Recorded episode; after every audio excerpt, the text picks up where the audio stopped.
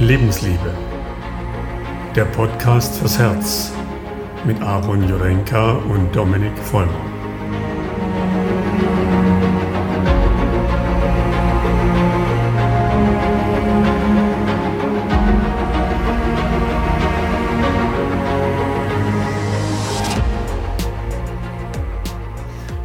Morgen, lieber Aaron.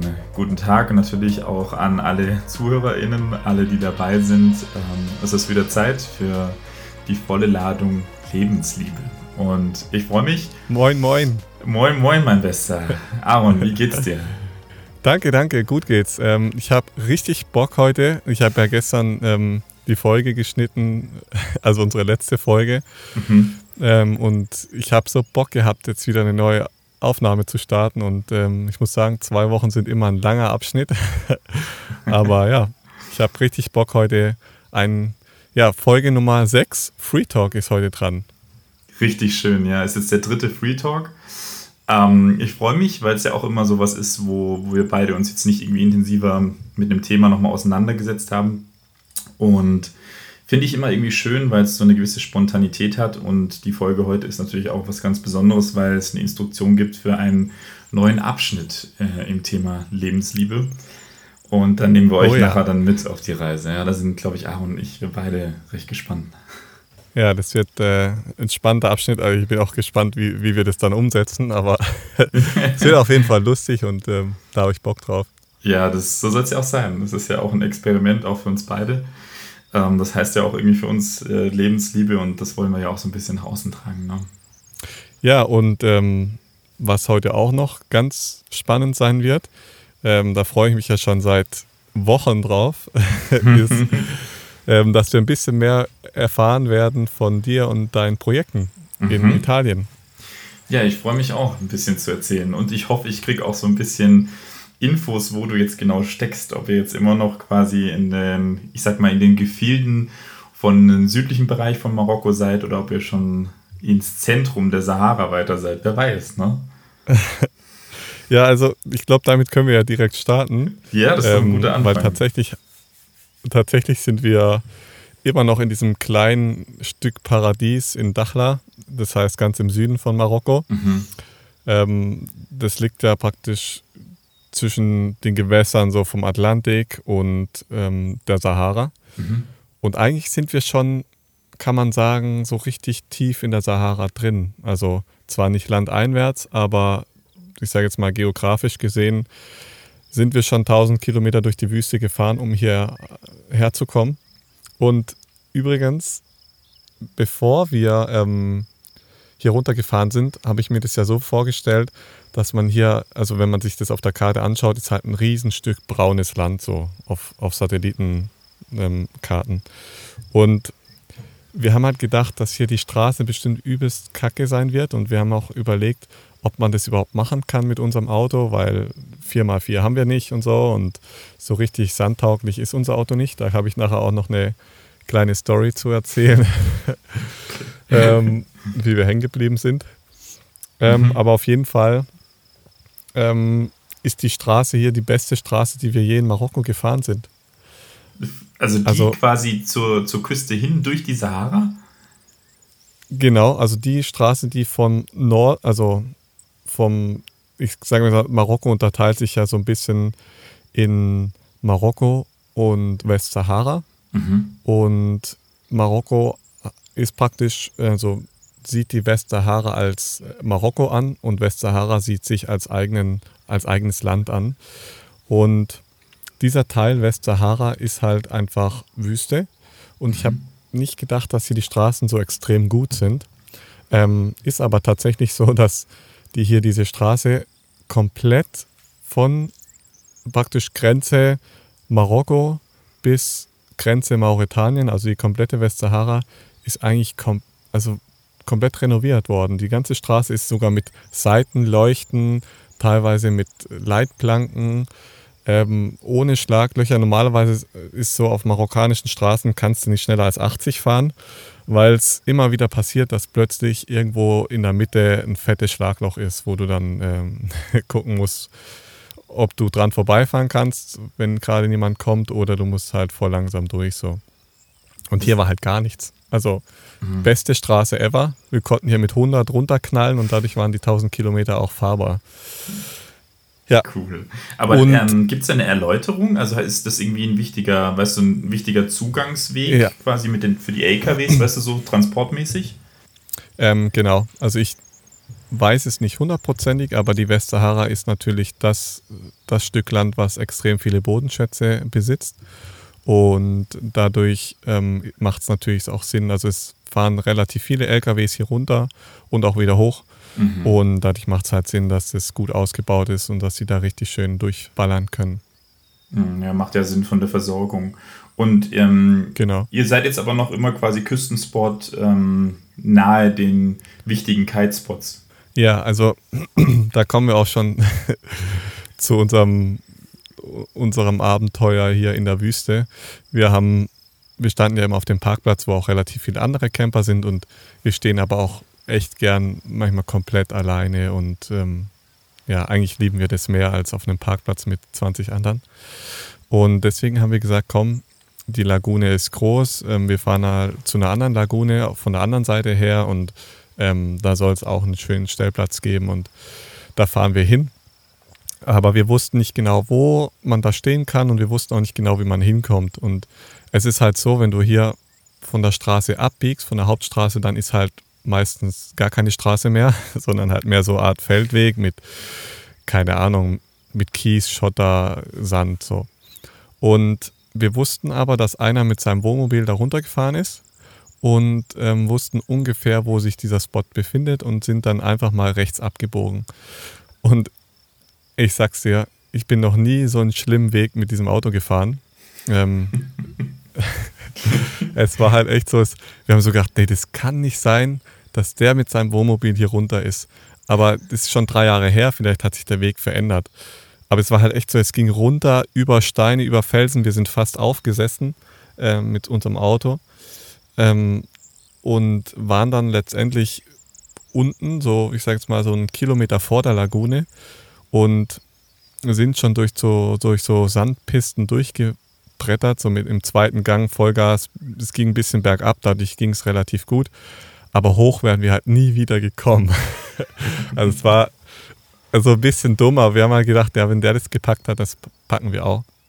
Und also man muss jetzt nochmal, also sorry, dass ich unterbreche, ja. aber ähm, vielleicht so für die Erläuterung, ähm, ihr fahrt ja einen mhm. Peugeot Sprinter quasi, ne? Genau, wie so ein Sprinter, ja. Mhm, genau. Und der ist ja, ich glaube, frontangetrieben, ne? Genau, ja. Mhm. Und hat jetzt, also Bodenfreiheit ist eingeschränkt, kann man das so sagen, oder? das Problem ist, was wir einen sehr langen Sprinter haben und dadurch, also je mhm. länger ein Auto ist, desto mhm. mehr Bodenfreiheit brauchst du, dass du über so mhm. Hügel rüberkommst. Ne? Mhm. Das ist so ein bisschen der Nachteil. Die Mercedes Sprinter zum Beispiel, die haben kürzeren Radstand und mhm. dadurch ähm, hast du nach hinten mehr Heckausschlag, aber es ist nicht so schlimm im Gelände oder über, über Hügelchen rüber zu fahren.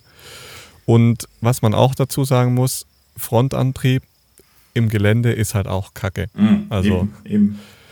weil du, sobald es ein bisschen bergauf geht, hast du halt die ganze Last hinten auf den Heckrädern und vorne ja. hast du gar nichts. Und das merkst du deutlich. Ja, also deswegen. Das heißt, kann man so sagen, das Adventure hat euch einfach gepackt zu sagen, ja, wir fahren da jetzt einfach mal runter. Ne? Da wird es schon woanders wieder hochgehen. Ja, es war halt, ich glaube, wir wären da nie runtergefahren, wenn wir nicht gewusst hätten, der war da auch schon mal unten. Mm, okay. Und deswegen haben wir gedacht, es kann nicht so schlimm sein. war es aber dann tatsächlich. Also es war tatsächlich so, dass es, keine Ahnung, ähm, ich würde sagen, es war tatsächlich so, dass wir nicht mehr hochgekommen wären.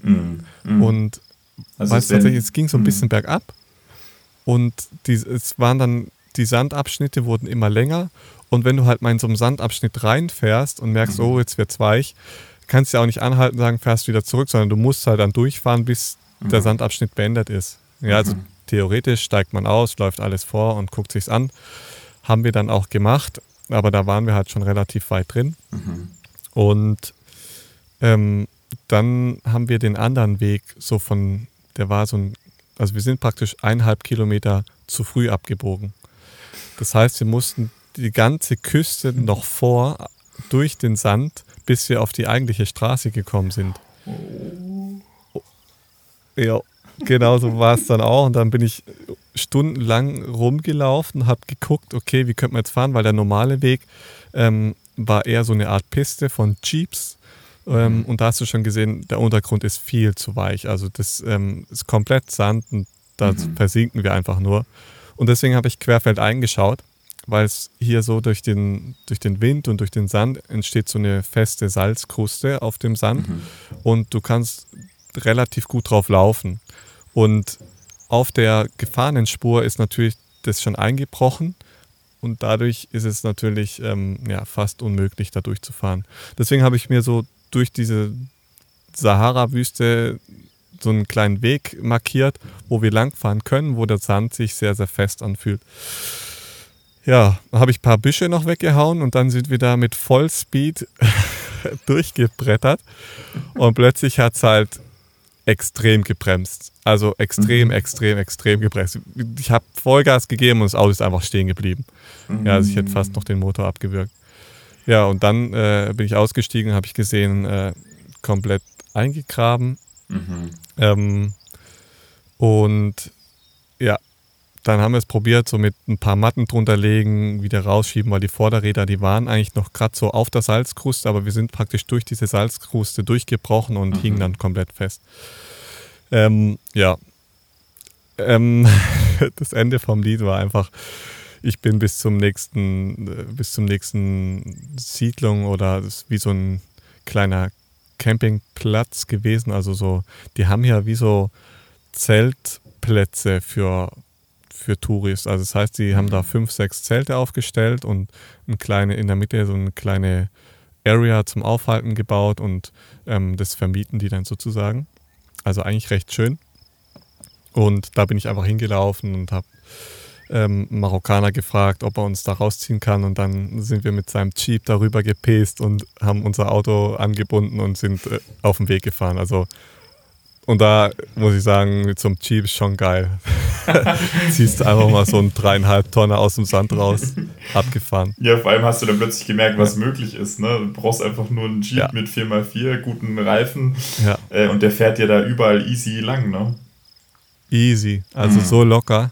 Mhm. Richtig geil. Ja, klar, und ja. wir hatten dann auch noch die Luft rausgelassen und so und ähm, dadurch hat es tatsächlich, also wir haben mit dem Jeep das Auto praktisch wieder auf diese Piste gezogen. Die wurde dann nach diesen 150 Meter Sand, wurde die mhm. auch wieder fester und von da aus mhm.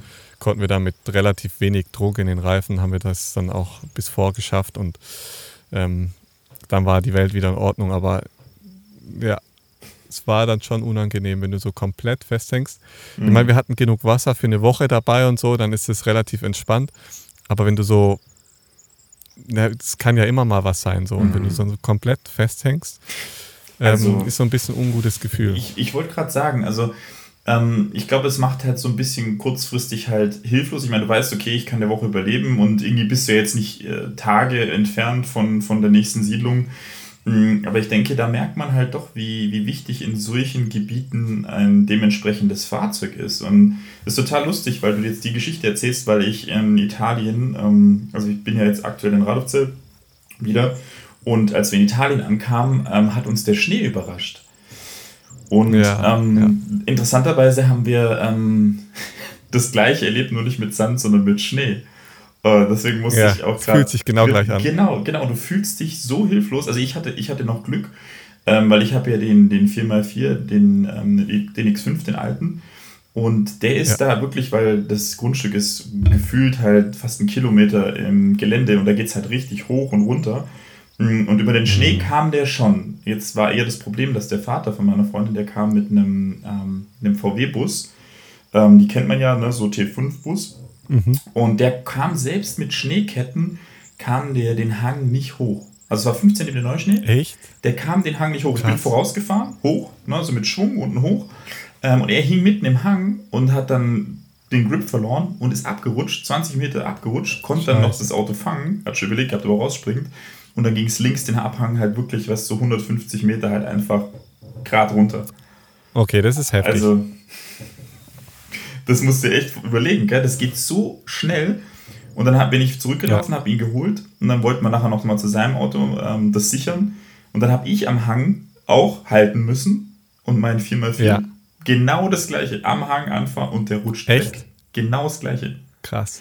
Und ähm, das Interessante war, dass dann am Ende des Tages ähm, quasi ähm, einer, der den, den Hof, also den Architusmo Fonds äh, mitgemanagt hat, der betreut uns oder hilft uns auch jetzt noch im Beginn.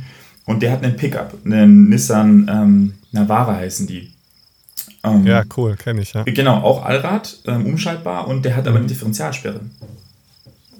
Ah. Und ähm, bei mir ging es dann so, wir konnten den Schnee rausgraben und dann konnte meiner wieder fahren. Und der hat tatsächlich mit diesem Pickup, hat der am Hang den VW T5, hat der rausgezogen. Ohne Schneeketten?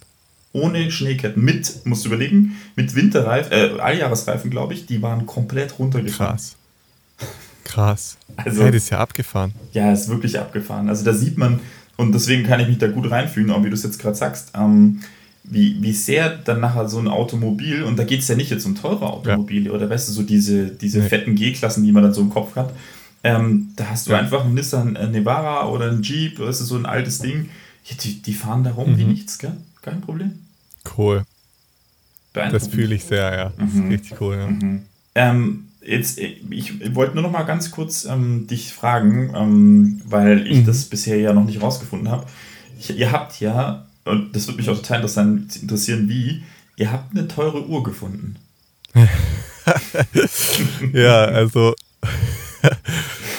das war, als wir aus der Sahara-Wüste von oben, aus dem Norden, von Mersuga mhm. aus wieder am Meer angekommen sind, haben wir, ich glaube, am ersten Abend so einen kleinen Spaziergang gemacht am Strand und ich bin dann schon mal mit Jackie obenrum zum Auto zurück. Lisi ist noch am Strand entlang gelaufen und witzigerweise hat sie dann irgendwas im, im Sand liegen sehen und hat es einfach mal aufgehoben mhm. und war halt eine Uhr, ne, so.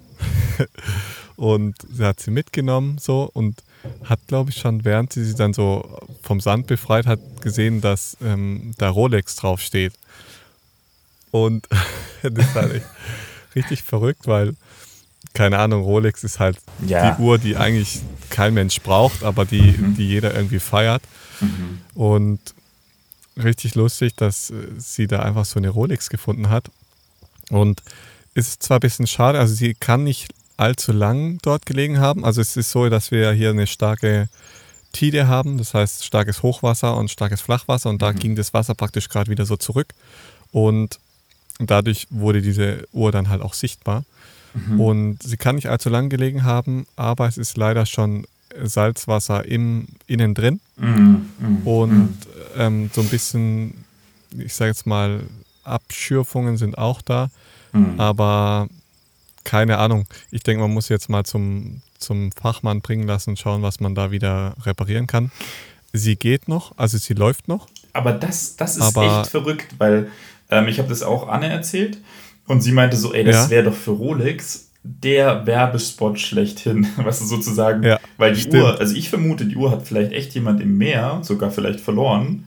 Äh, und ja. die war wirklich schon lange im Meerwasser. Weißt du, so, so sieht sie ja auch gefühlt aus. Ähm, und deswegen auch so die Impacts auf die Uhr, weißt du, durch die Wellen am Grund und weißt du. Mm, und ich kann mir gut vorstellen, dass die halt mit der Zeit dann einfach jetzt angespült wurde und dann ließ sie echt zum richtigen Zeitpunkt, gerade weil sie angespült wurde, quasi die gefunden hat. Ja. Und das Verrückte ist, ja. und da muss man echt mal sagen, die, diese Wertarbeit, also ich, die, die ist wirklich vermutlich echt. Also die sieht, also ich beschäftige mich ja auch ab und zu hobbymäßig, weil es mich ja. immer interessiert mit Uhren. Hm, die sieht ja wirklich, also die sieht erstens original aus und zweitens muss man sich mal überlegen, was diese Uhr durchgemacht hat und die läuft. Also das ist ja, das ist ja verrückt. Ja. Ja. Ist echt verrückt. Was, was schätzt du, wie viel die Uhr wert ist? Ich also, habe dir das Bild geschickt. Mhm, mhm. Also es ist ja eine, eine Daydate, ähm, also so heißt das Modell. Daydate heißt, dass die auch eine Datumsanzeige hat. Und, das ist das Interessante, es ist eine, eine Bicolor. Also das heißt, die hat ganz viel Goldanteil. Das heißt Bicolor, also das heißt, die hat Silberanteile und Goldanteile.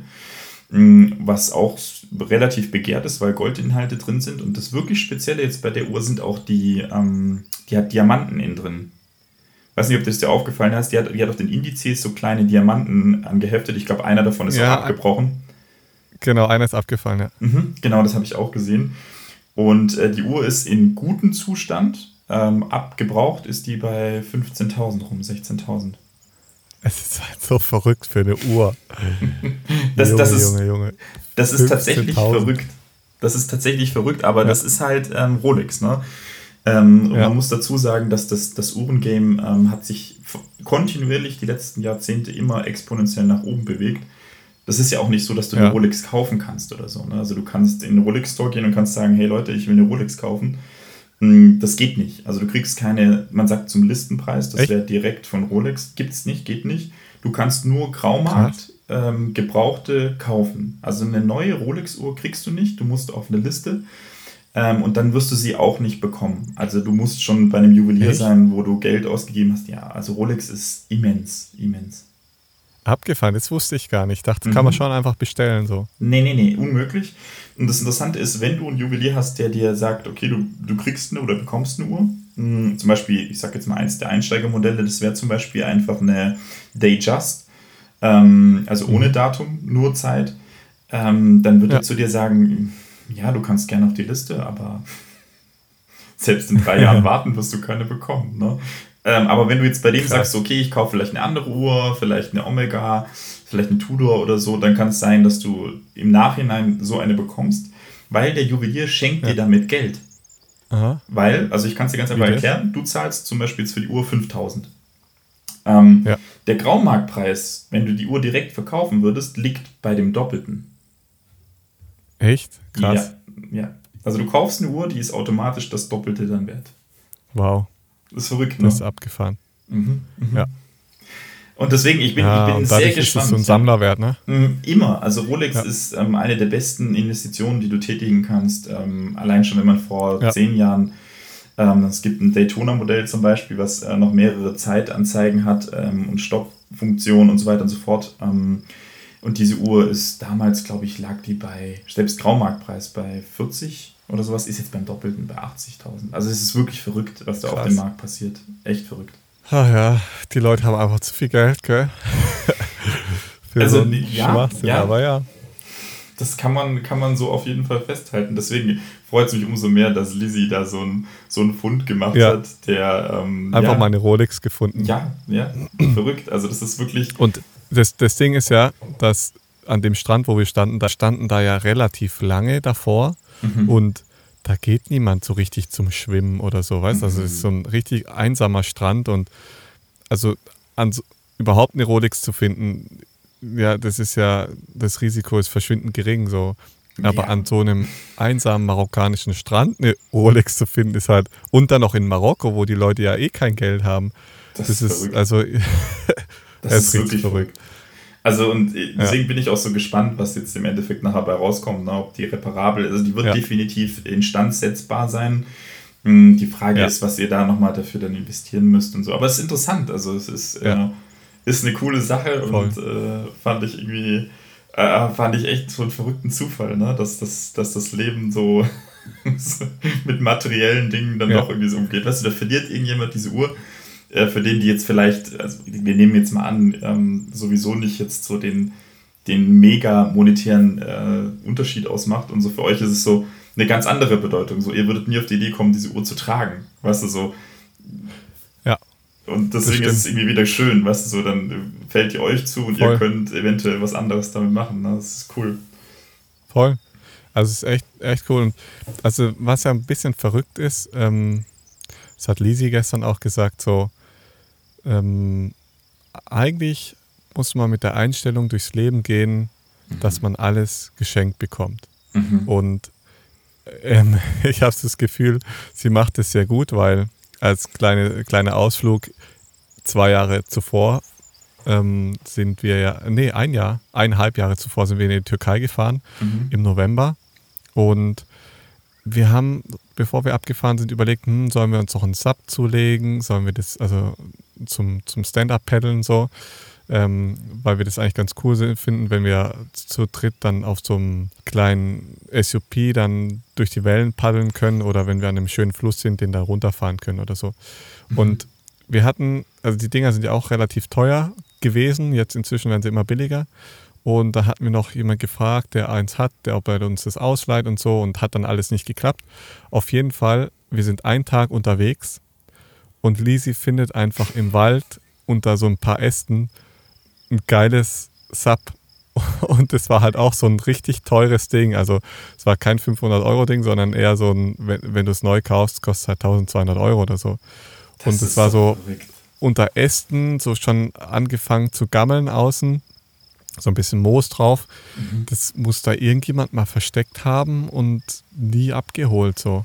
Oder haben wir das schön geputzt und so und jetzt ist es in einem relativ guten Zustand. Also und richtig verrückt auch jetzt wieder gestern.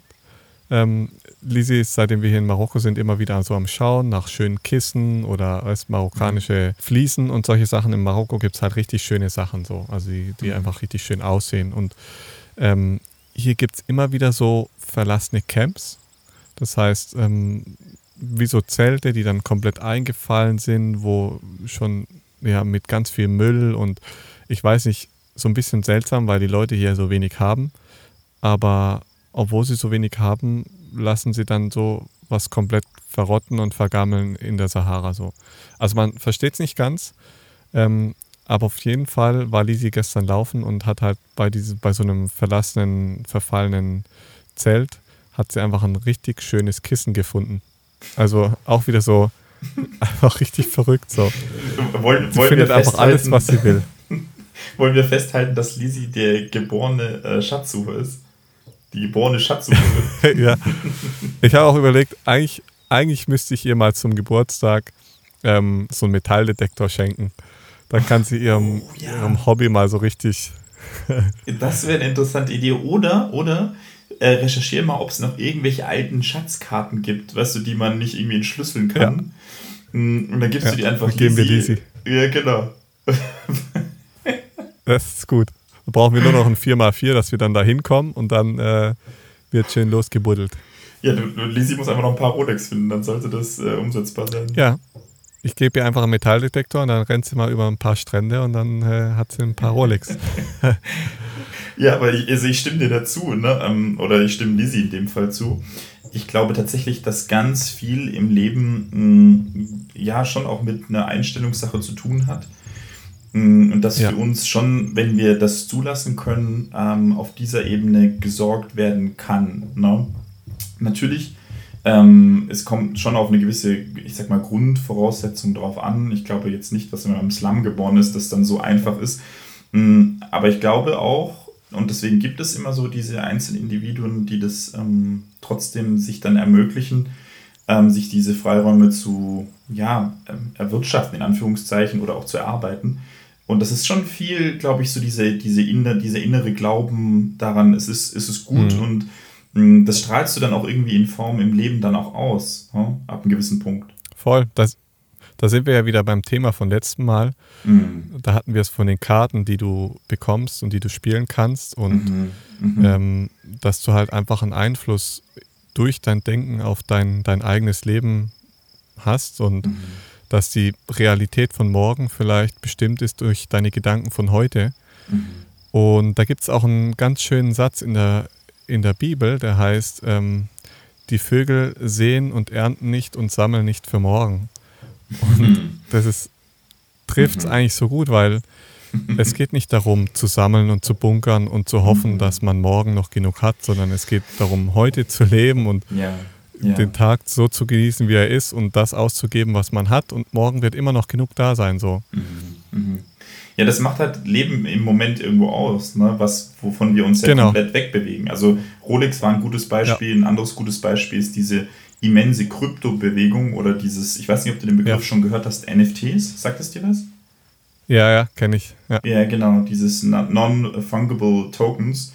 Mm, also quasi ja. wirklich so Kunstwerke, die digital erzeugt werden mit einer Kryptowährung, mit Ethereum. Ja. Ähm, und das ist ja ganz, ganz, das ist das Maximum an Groteskheit, die du kreieren kannst, um zu sagen, ich besitze etwas, was tatsächlich ja nur digital fungiert, irgendwo, weißt du, im ja. Internet kreiert wurde, gemeint wurde. Mhm. Mhm. Also mit Mining, mit Mining meine ich geschürft wurde. und du kannst das dann kaufen. Ich glaube, das teuerste NFT, also was quasi ein digitales äh, Kunstwerk ist, wurde für 69 Millionen verkauft. Das ist krass. Und das ist ja wirklich so das maximale Gegenteil äh, von dieser, weißt du, so du besitzt irgendwas, was nicht mal wirklich in deinem Besitz ist. So, du kriegst, glaube ich, so ein ähm, zugeschickt, kriegst du nur so, ja, dort und dort ist das nachher irgendwie irgendwo gespeichert. Mhm, aber es ist nicht mal so, dass du wirklich die Re Rechte an diesem Gemälde oder an diesem mhm. Kunstwerk nachher bekommst.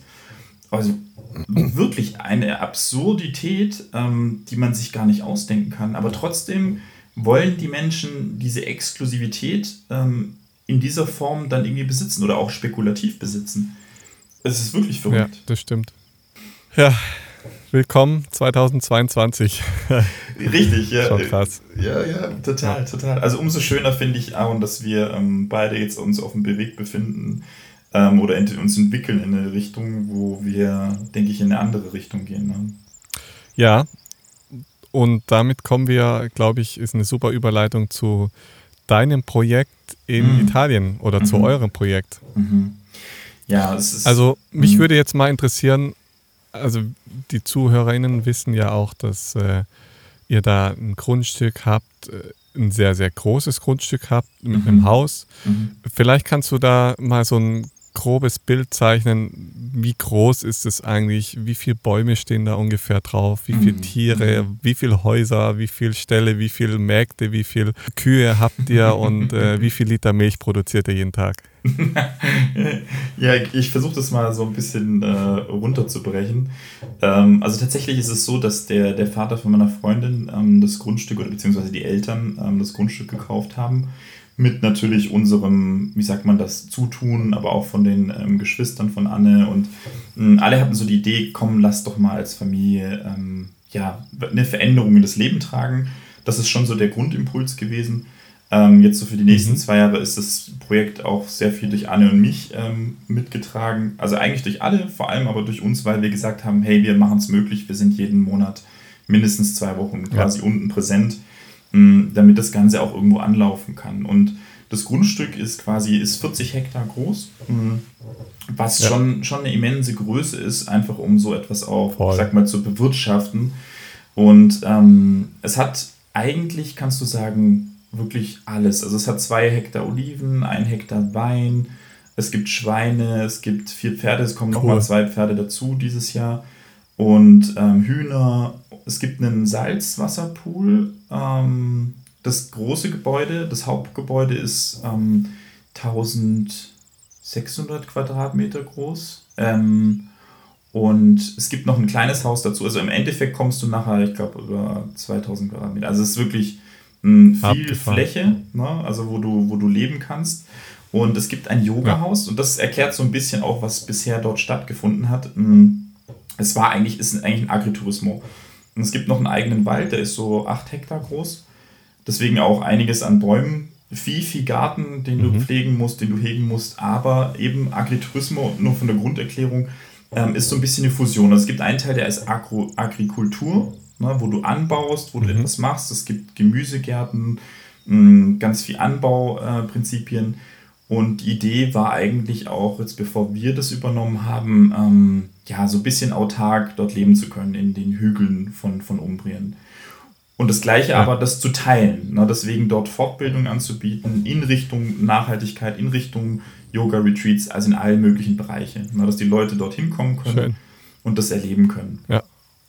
ja. Und das ist schon auch das, was die nächsten Jahre erstmal auch weiter passieren wird, was wir natürlich auch gerne weitermachen möchten. Also es kommen zu uns dieses Jahr, glaube, sieben oder acht äh, Fortbildungen, also Leute, 18 bis 20 Leute mit ähm, jemand, der eine Fortbildung auch gibt, sei es in Richtung Yoga-Retreats, sei es in Richtung Nachhaltigkeit. Ja.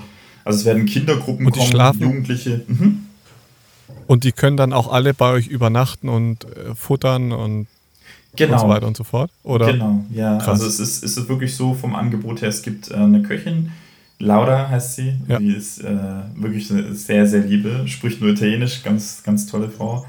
Und ähm, mhm. mit der haben wir auch super viel Spaß. So ist für uns so die lokale Anbindung ein bisschen. Ne? Schön, richtig cool.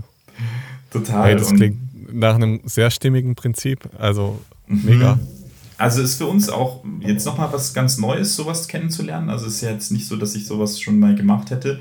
Und es ist ein ganz, also auch, ein Sprung ins kalte Wasser, gell? Weil also zum Beispiel der, ja. der Hofmanager, der das vorher gemanagt hat, mit dem wir jetzt immer noch verbunden sind, spricht nur Italienisch, Laura nur Italienisch. Mhm, unsere, unser ah, Gärtnerpaar, wow. was mit uns dort lebt, die sprechen Italienisch und Englisch. Und für uns ist es jetzt so, okay, wir müssen, was so Stück für Stück richtig reinfinden. Mm, aber es macht tierisch Spaß. Du bist den ganzen Tag draußen, du musst dich um die Tiere kümmern, um das, was ansteht. Februar, mhm. März kommen die Oliven dran. Also du bist wirklich den ganzen Tag beschäftigt, befasst. Ähm, aber du bist unfassbar und das ist das Schöne im Moment. Also klar, du, du planst schon für Gruppen mhm. und so weiter und so fort, ne? aber die Verhaftung ist sehr in diesem Alltäglichen, was dir so viel mhm. gibt, weil du halt draußen bist, du bist mit Tieren, du bist mit Menschen, die die ganze Zeit draußen sind. Ich bin auch mit dem Hofmanager dann durch Umberti rumgefahren und das mit seinem Pickup und es war so, ja, so das italienische Leben irgendwie, ne? Es war echt schön. Mhm. Ja, und ähm, ich glaube, das ist so das Ziel auch langfristig, ne? Dass, dass wir es ähm, schaffen, das mehr und mehr zu teilen. Also da geht es gar nicht darum, weißt du, jetzt irgendwie mega viel Geld umzusetzen oder sonst irgendwas, sondern wirklich was zu erschaffen, weißt du, wo Menschen sich treffen können und wo sich was ganz Neues kreiert, weißt du, wo es nicht darum geht, mhm mh, hm, weißt du, irgendwas äh, nur rein irgendwie Produkte und ne, verkaufen und was der Geil was, sondern mehr was zu hm. teilen. Ne? Also wenn du zum Beispiel dann kommst ja. und teilst dein Know-how, hm, die Menschen kommen alle dorthin und man hat, man hat einen ganz anderen Mindset. Ne? Ja, schön. Richtig cool. Ähm, und im Prinzip geht es ja dann darum, dass sich dieses Projekt ja dann auch irgendwie selbst trägt. Ne? Also mhm. ich meine, mhm. so ein Riesengrundstück hat natürlich eben Köche, Gärtner, jeder mhm. muss irgendwie mit anpacken, helfen.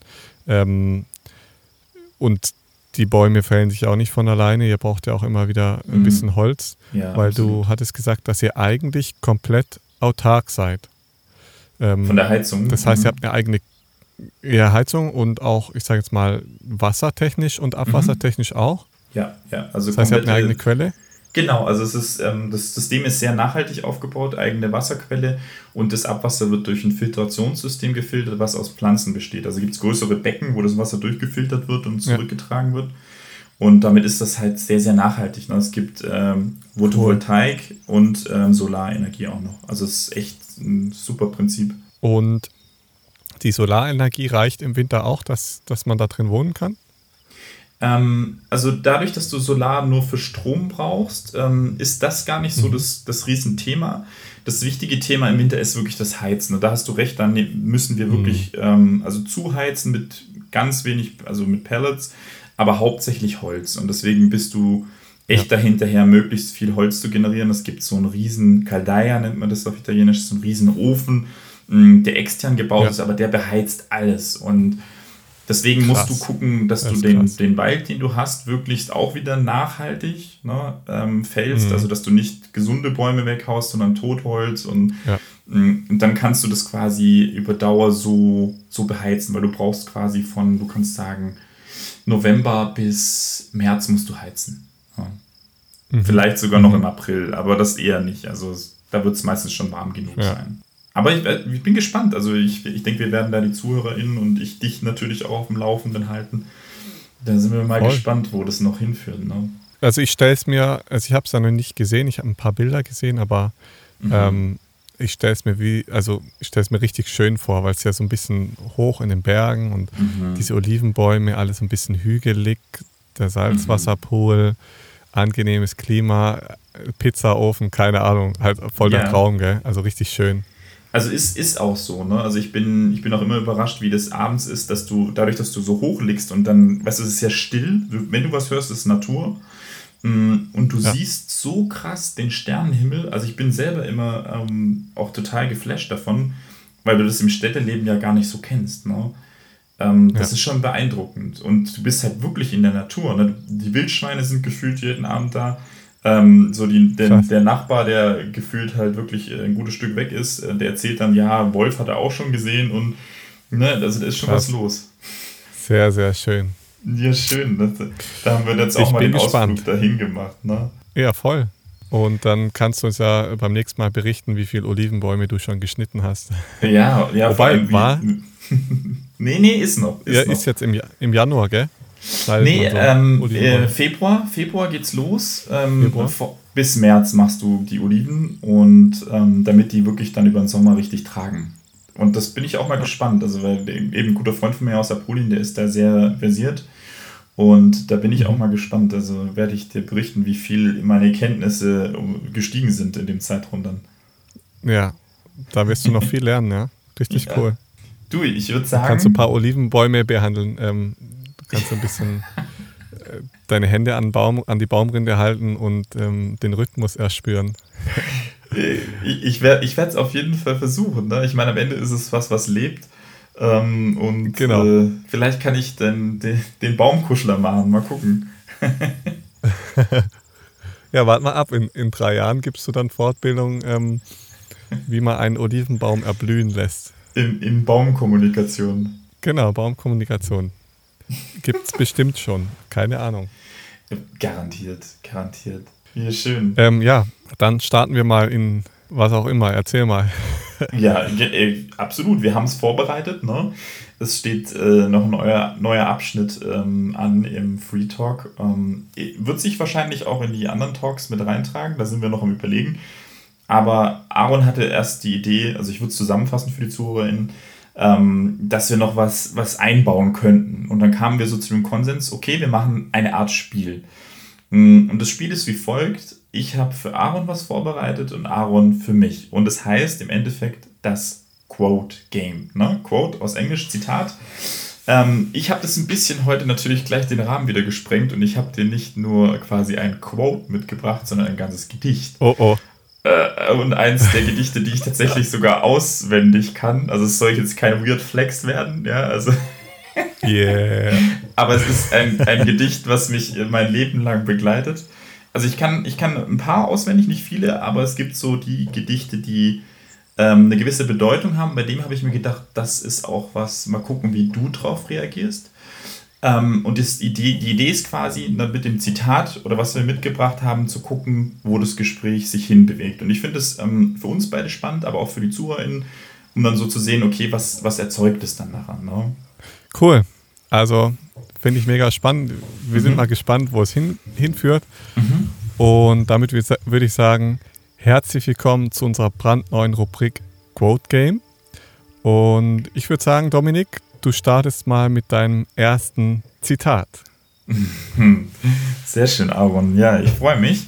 Ähm, und eben, bei mir ist das Zitat indirekt natürlich trotzdem äh, ein Zitat, auch wenn es ein Gedicht ist, weil es kommt ja von jemandem, der sich dabei was gedacht hat. Und ja.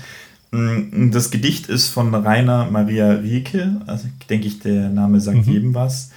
Und vielleicht kennst du das ja. Gedicht sogar, das ist Der Panther. Hm, weiß ich nicht. okay, der, Umso, umso besser, wenn du es nicht kennst, weil dann bin ich noch gespannt darauf, was das ist, was erzeugt, ne? weil dann hast du noch nicht so viel Gedanken dir drüber gemacht. Ja. Okay, bist du bereit? Ich bin voll und ganz bereit. Okay, du musst gut zuhören, ne? damit, damit du es auch reproduzieren kannst, was es mit dir macht, ja? Ja, das baut jetzt Druck auf, aber ich, ich komme damit klar. okay, okay. Also, Rainer Maria Rilke, der Panther. Sein Blick ist vom Vorübergehen der Stäbe so müd geworden, dass er nichts mehr hält. Ihm ist, als ob es tausend Stäbe gäbe und hinter tausend Stäben keine Welt. Nur manchmal schiebt der Vorhang der Pupille sich lautlos auf. Dann geht ein Bild hinein, geht durch der Glieder angespannten Stille und hört im Herzen auf zu sein. That's it. Oha. Ja. Das äh, löst bei mir so ein bisschen Trauer aus. ja. Also, ja. Mhm. Da hat man so ein bisschen diesen einsamen Tiger, der hinter den Stäben auf und ab geht mhm. im, im Kopf. Ich glaube, das kennt jeder, das Bild. Ja. Und das tut so ein bisschen weh. Mhm. Also nicht, nicht so schön, aber interessanterweise mhm. passt dein Zitat mega gut zu meinem Zitat. Ähm, kommen wir gleich noch zu. Ja. Ähm, ja, ist ein bisschen, bisschen creepy. Weil es geht ja bei diesem Zitat eher um die Freiheit. Ja, also Mhm. es geht eigentlich um die Freiheit Mhm. und ähm, passt natürlich auch super zu dem Podcast, zufälligerweise. Also Mhm. der, der Tiger, der die Le das Leben liebt und ähm, Mhm. auch immer wieder Rückblicke daran hat, aber sie nicht bekommt. Mhm. Und das lässt sich natürlich wieder sehr, sehr gut auf unser Leben, finde ich, übertragen. Ja? Also in was für einem Käfig, ja, oder hinter welchen Gitterstäben wir uns bewegen und Mhm. ähm, sind wir frei, ist die eine Frage. Die andere Frage ist, wenn wir frei sind, nutzen wir überhaupt diese Freiheit? Mhm. Ähm, Mhm. Das ist halt, also so ein bisschen hat das Gedicht natürlich was Trauriges, aber natürlich, wenn man mal näher drüber nachdenkt, ähm, ist der ein oder andere auch in diesem goldenen Käfig sozusagen gefangen. Das heißt, Ja. ähm, vielleicht, also das Gedicht beschreibt ja eigentlich nur ein Stück weit ähm, Mhm. eine Situation.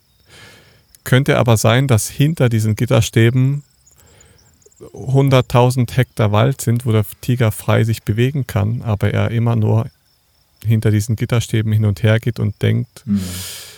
an seine freie Welt, die er eigentlich haben könnte, wenn er wollte. Ne? Also Mhm. Mhm. je nachdem, wie man das interpretieren mag, aber es, es, sagt ja eigentlich nichts aus in dem Gedicht, Mhm. wo der Ja, Tiger sich ja. befindet.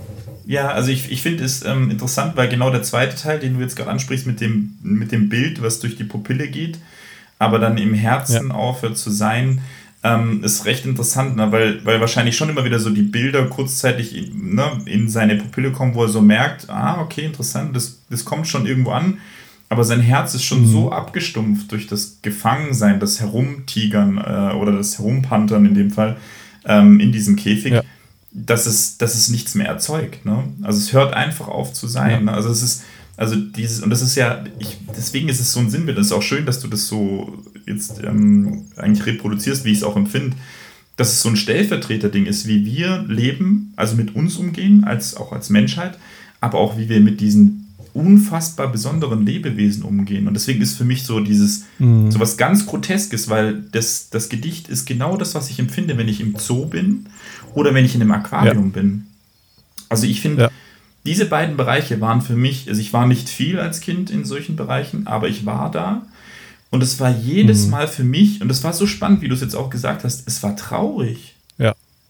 Es ist, es ist unfassbar traurig, weil du halt merkst, dass das alles Lebewesen sind, die beschnitten sind von ihrer Freiheit, wo sie nicht hingehören, um irgendwas Ja. uns zu signalisieren, eigentlich nur so, ah, guck mal, wie toll die Natur ist. Wir gehen da rein, konsumieren das. Äh, die Lebewesen leiden dort extrem, also in Aquarium ja auch, also Mhm. grotesk, was wir da machen. Ne? Also Eisbären, ähm, Pinguine, mh, also Luchs zum Beispiel auch ein schönes Beispiel. Ne? Den hältst du dann auf 100 Quadratmetern. Das ist ein Lebewesen, was in freier Natur 10.000 Quadratkilometer braucht oder so. Ne?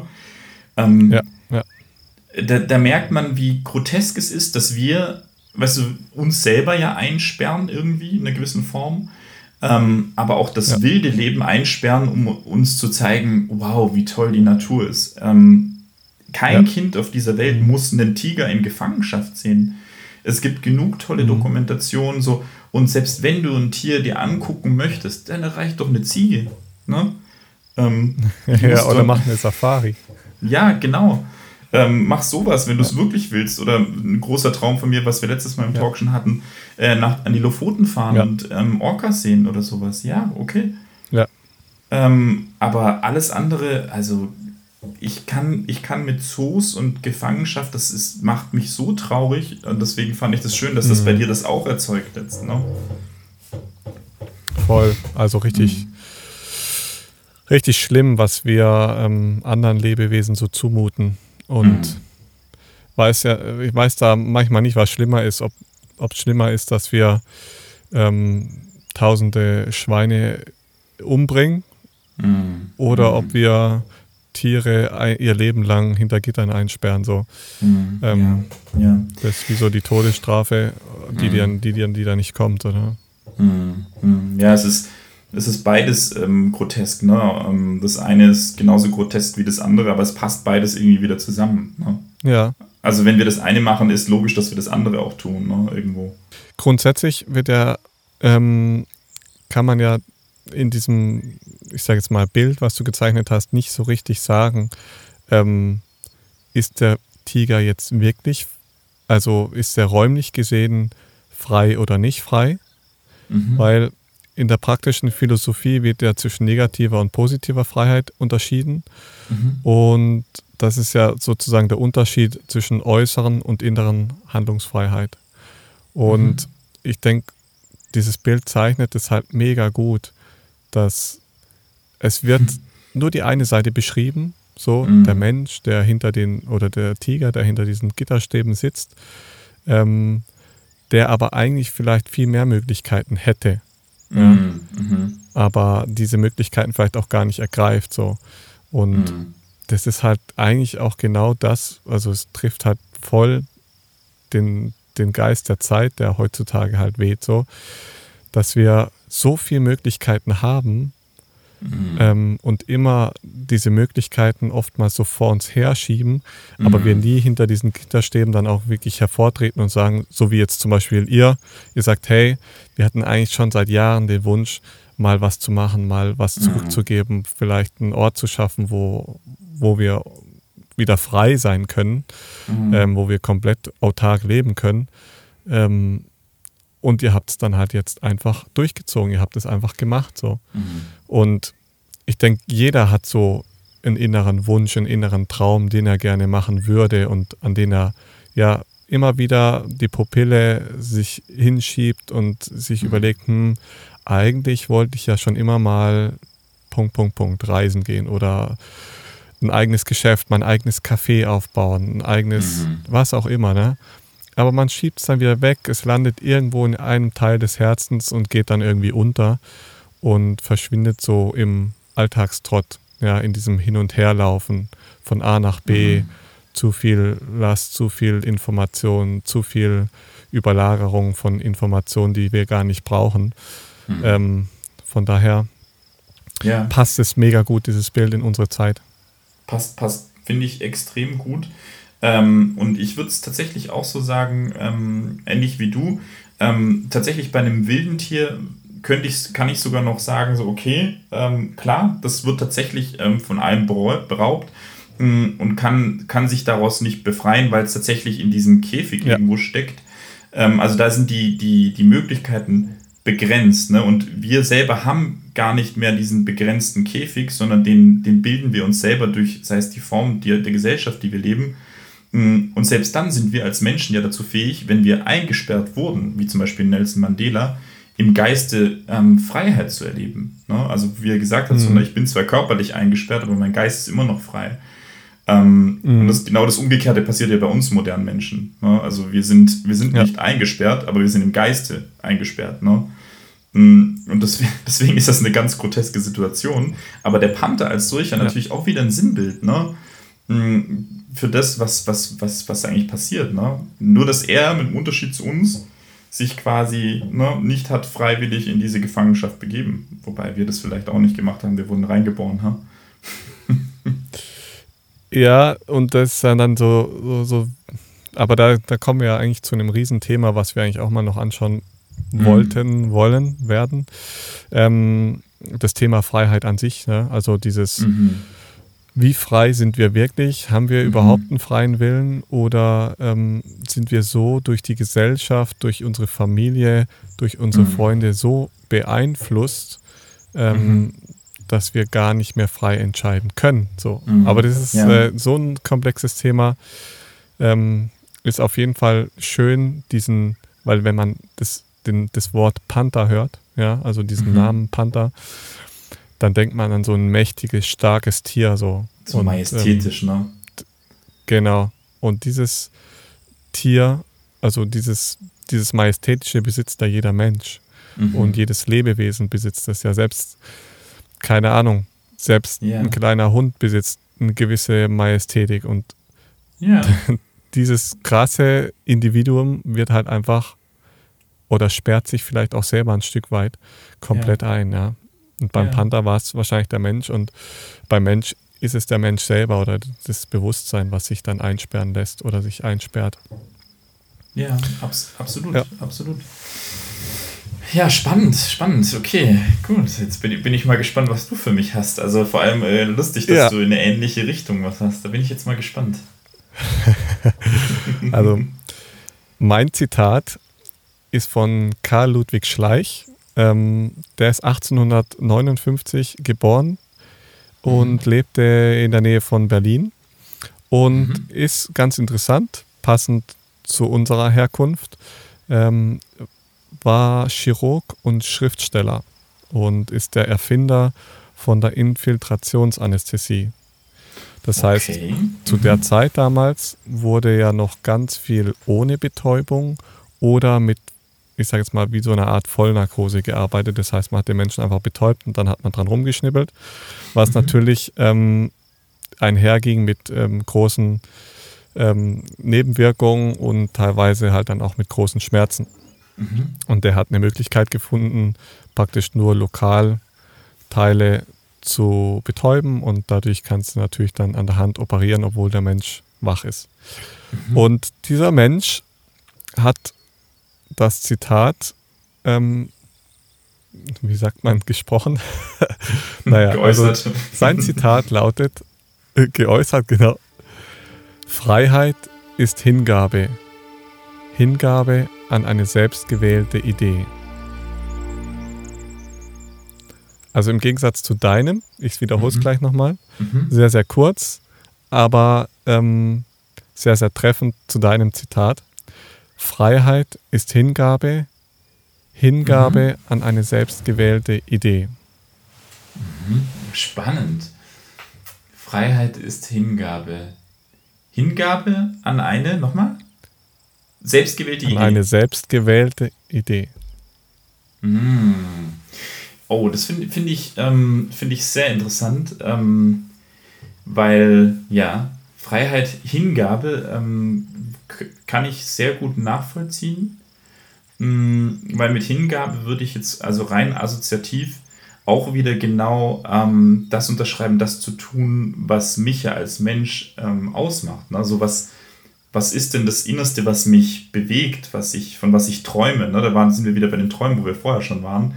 Ähm, und verwirkliche mhm. ich, verwirkliche ich die eigentlich, ne? weil dann entsteht ja Hingabe. Ne? Also sich etwas mhm. hingeben, würde ich jetzt so assoziieren mit, mh, hm, ich, ich bin auch bereit, vielleicht was zu opfern. Ne? Also, ähm, weil es dient ja genau dem, ja, was mich, was mich ausmacht als Mensch. Ne? Ja, voll. Absolut. Aber ich muss nochmal an den zweiten, den zweiten Part denken. Ähm, okay, Freiheit ist Hingabe und Hingabe ist eine individuelle, nee. Eine selbstgewählte. Selbstgewählte? Also die selbstgewählte Idee. Mhm. Selbstgewählte Idee. Mhm. Ja, passt ja auch wieder, ne? weil wenn wir jetzt drüber sprechen, ähm, Hingabe ist das, ne, wo man quasi ne, sich das auch dann ermöglichen kann, passt das sehr gut zusammen. Diese selbstgewählte Idee. Und das macht ja wieder Selbstwirksamkeit aus. Ne? Dass ich nicht das Gefühl habe, ich bin von außen bestimmt, sondern ich bin selbstbestimmt. Genau. Ne? Also dieses selbstbestimmte Leben, was wir ja so oft, und das hört man, ich denke, wir beide jetzt als Therapeuten mh, hm, hören das ja immer wieder, wenn jemand quasi sagt, so ja, aber ähm, ich habe das ja jetzt einfach bekommen ähm, ja, mhm. ne, ich, ich hat ja nichts mit mir zu tun. Das ist genau das Thema zwischen, und ich, ich sage jetzt einfach das, was bei mir passiert mit dem Zitat, also die Assoziation ist bei mir ja, die Konfrontation. Gut, darum geht es ja. Genau, das ist ja Teil von dem Spiel. Die Konfrontation zwischen Haben und Sein. Ne? Habe ich mhm. etwas bekommen ähm, oder hat es was mit meinem Seinszustand zu tun? Ne? Ist dieser, wir hatten das ja mit dem ja. Unfall so das letzte Mal mit dem Bewusstsein passiert es einfach so? Ja. Ist das, weil, weil, weil die mir was Böses wollte, mich nicht gesehen hatten? Also, oder hat es auch eine Bedeutung für mich selber? Und das macht ja Selbstwirksamkeit mhm. irgendwo wieder auf, dass ich nicht nur sage, so, ich bin hilflos hier in dem Leben und ich bin darauf angewiesen, dass mir jemand anders sagt, wie das Ganze läuft, sondern dass ich erkenne, all das existiert nicht. No? Ne? Ja. Es gibt niemanden, der mir sagen kann, was in meinem Leben oder für mich richtig ist. Und in dem Moment sprengst du, und, und jetzt kommen wir wieder zu dem Gedicht, sprengst mhm. du ja die Stäbe, also damit den Käfig. Genau. Ja. Weil du bist so frei, wie mhm. du selber frei sein möchtest. Genau. Und du akzeptierst eventuell, das heißt, selbst ja. unter gewissen Umständen auch, dass du begrenzt wirst, weil das macht ja Freiheit auch wieder aus, dass du sagst, genau. so, nein, ich binde mich zum Beispiel an ein Projekt, dann würde jemand anders sagen, boah, das macht ja extrem unfrei, weil du musst ja dann das und jenes machen. Mhm. Nee, stimmt nicht. Weil das wäre genauso wie wenn der Panther sagen würde, okay, ähm, also da vorne ist ein Käfig, wo es total attraktiv ist, der ist viel, viel größer, aber dafür habe ich meine Artgenossen da und dann gehe ich freiwillig da rein oder sowas. So, also jetzt zum Vergleich, das würde mhm. Panther natürlich nicht machen, ähm, aber er würde ja. sich dafür frei entscheiden zu sagen, ich, ich, ich widme mich dieser Verantwortung und die macht mich zwar unfrei, das gleiche wäre mit Kindern, aber es ist selbst gewählt und damit bleibt es Freiheit. Ne? Ja, und was man dazu sagen muss, du trägst dafür die Konsequenzen. Mhm. Also es kann ja. natürlich sein, dass du mit, dem, mit der Wahl, die du triffst, ein mhm. Stück Freiheit erlangst, mhm. aber gleichzeitig natürlich auch irgendwo einen Kompromiss eingehst. Mhm. Und ja. diese Konsequenz ähm, gilt es natürlich dann auch voll und ganz zu tragen und nicht zu sagen, ja, aber das ist mir halt dann zugeflogen, so ich kann ja gar nichts dafür, ich bin ja so arm. Mhm. Also so in, die, mhm. in der Art. Das heißt, du hast dich dafür entschieden, um nochmal ja. auf deinen Unfall zurückzukommen, ähm, nochmal weiter Sport zu machen, weil du es liebst, so, mhm. weil das für dich Freiheit bedeutet hat. Ja. Ähm, ging halt dann ähm, anders weiter, als du es dir die Freiheit erwünscht hast. Und mhm. letztendlich hast du gemerkt, hat halt nicht so funktioniert, so, aber ähm, daraus resultiert wieder eine neue Freiheit. So. Also du hast ja. dadurch wieder ein Stück Erkenntnis gewonnen, die dich noch freier werden gelassen hat. Wie ja. auch immer man das grammatikalisch genau ausdrückt. Ja. Nee, äh, ich, ja. absolut richtig. Und ich muss da wieder auch an den kleinen ähm, Prinz denken. Ne? Das, was du dir, ähm, äh, weißt du, was du, was du dir vertraut machst, dafür trägst du Verantwortung. Und mhm. das ist was, was ein mhm. ganz wichtiger Aspekt ist. So, wenn ich mich entscheide für ein Lebewesen, Corona-Zeit zum Beispiel, ne, für einen Hund, ähm, so viele Leute haben sich jetzt Hunde besorgt, weil sie halt gemerkt haben, ich bin im Homeoffice, bin alleine. Und dann merkst du plötzlich, oh krass, so eine Verantwortung für so ein Lebewesen. Ne? Nicht mal unbedingt ein Kind, sondern mhm. so ein mhm. Hund. Und ein Hund wird immer in einem gewissen Stadium stehen bleiben. Diese Verantwortung wird ein Leben lang für dieses Lebewesen ähm, da sein. Und ich denke, das ist, das ist der Aspekt, was so, das macht dich frei, dich dafür zu entscheiden. Ne? So, ich, ich, ich mhm. entscheide mich dafür, weil ich merke, das ist das, was meine Freiheitsgefühle ausmacht. Ne? Mhm. Aber dann merkst du auf der anderen Seite, oh, jetzt werden andere Freiheitsbereiche von mir eingeschränkt. Und deswegen wird es, glaube ich, sehr spannend, wenn wir über das Thema mal sprechen werden, über Freiheit, ähm, dass es auch eine Konsequenz der Beschränkung ausmacht und Einschränkung, wo ich dann nicht mehr sagen kann, oh, ich kann jetzt nicht mehr irgendwo hinfliegen. Aber ja. für mich ist das nur noch mehr Freiheit, weil ich mache mich noch mehr frei von irgendwelchen Dingen, wie du es gesagt hast, um nochmal zu sagen, ah, ich muss ja unbedingt nochmal irgendwo hinfliegen. Ich werde mein Leben lang wahrscheinlich nie mehr mhm. irgendwo hinfliegen, weil ich will es nicht und ich brauche es mhm. nicht. Genau. Das ist, ähm, es verstärkt nur das. Voll. Ich bin, glaube ich, das letzte Mal geflogen vor, jetzt muss ich rechnen, vier, sieben Jahren oder so. Ne? Ähm, mhm. Und ich muss sagen, ich bin war, noch nie geflogen. Ja, noch nie. Ich bin tatsächlich noch gar nie geflogen. Ich bin überall bisher mit meinem Auto hingefahren wow. und das nicht mal aus keine Ahnung, damals war das ja noch gar nicht so, dass ähm, das böse Flugzeug und so ähm, verpestet unsere Welt, sondern es hat sich halt bisher auch nie ergeben so. Also keine cool. Ahnung. Ich liebe es halt einfach mit dem Auto loszufahren. So, ja, ja, ich fühle dich alles 100 Prozent. Ja, ich fühle dich 100 Prozent. Für mich war das immer schon überfordernd. Kennst du dieses Gefühl, mhm. ähm, in dieses Auto zu steigen, mhm. loszufahren? Es mhm. ist noch dunkel, du siehst noch nicht viel und dann fährst du so in dieses Morgengrauen rein mhm. und du ähm, hältst dann so auf so einem Parkplatz, Rastplatz an, die Sonne geht auf, du spürst schon, oh, das mediterrane Klima kommt näher und so. Saugeil. Also ich, ich, ich finde es so schön. Das ja. bedeutet für mich Freiheit, so wenn du ja. losfährst, reinsteigst du weißt, du kennst noch nicht mal so richtig das Ziel vielleicht, mm, ähm, mm. aber du stehst dann auf diesem Parkplatz, die Autos fahren an dir vorbei und du denkst so, die Sonne geht auf, du spürst die Sonne mm. auf, das ist so schön, Wahnsinn. Ja, also ich, ich kann das voll gut nachfühlen. Also ich, ähm, es hat auch immer ähm, was super Aufregendes. Ne? Ja, ähm, ja, Also selbst als Kind ja. oder auch jetzt als Erwachsener, ne, es ist immer so, du weißt nicht, was kommt, ne, so es steht was bevor und ähm, aber total schön, vor allem eben mit dem Auto, ne, weil, weil irgendwie das Gefühl mhm. noch so ist, ja, ich, ich habe nachher das Lenkrad in der Hand oder vielleicht meine Partnerin. Ähm, Und Ja. man, weißt du, man geht zusammen so wirklich so ein geführtes Abenteuer. Ne? Ich sitze nicht in im Zug, das jemand anders Mhm. lenkt oder das Flugzeug, was jemand anders fliegt, Stimmt. sondern du hast das Lenkrad in der Hand und alles, was jetzt kommt, Ja. liegt in deinen Händen. Super schönes Bild. Ja. Ja. Cool. Sehr, sehr schön. ja, und damit äh, schließen wir auch die Rubrik erstmal wieder. Quote und, Game. Äh, ja, Code Game. Und ich freue mich auf jeden Fall. Es hat, finde ich, ganz gut ähm, so funktioniert und ich freue mich Mhm. mega auf, auf das nächste Mal. Und ähm, damit sind wir auch schon wieder am Ende unserer heutigen Folge Free Talk. ja, war schön, Aaron. Ja, voll. Und ich bin echt gespannt, wie es bei dir weitergeht. Und äh, freue mich auf die nächste Folge. Seid gespannt, ähm, welches Thema auf euch warten wird. Ich bin auch schon sehr gespannt und freue mich schon auf die Das geht mir Vorbereitung. auch so.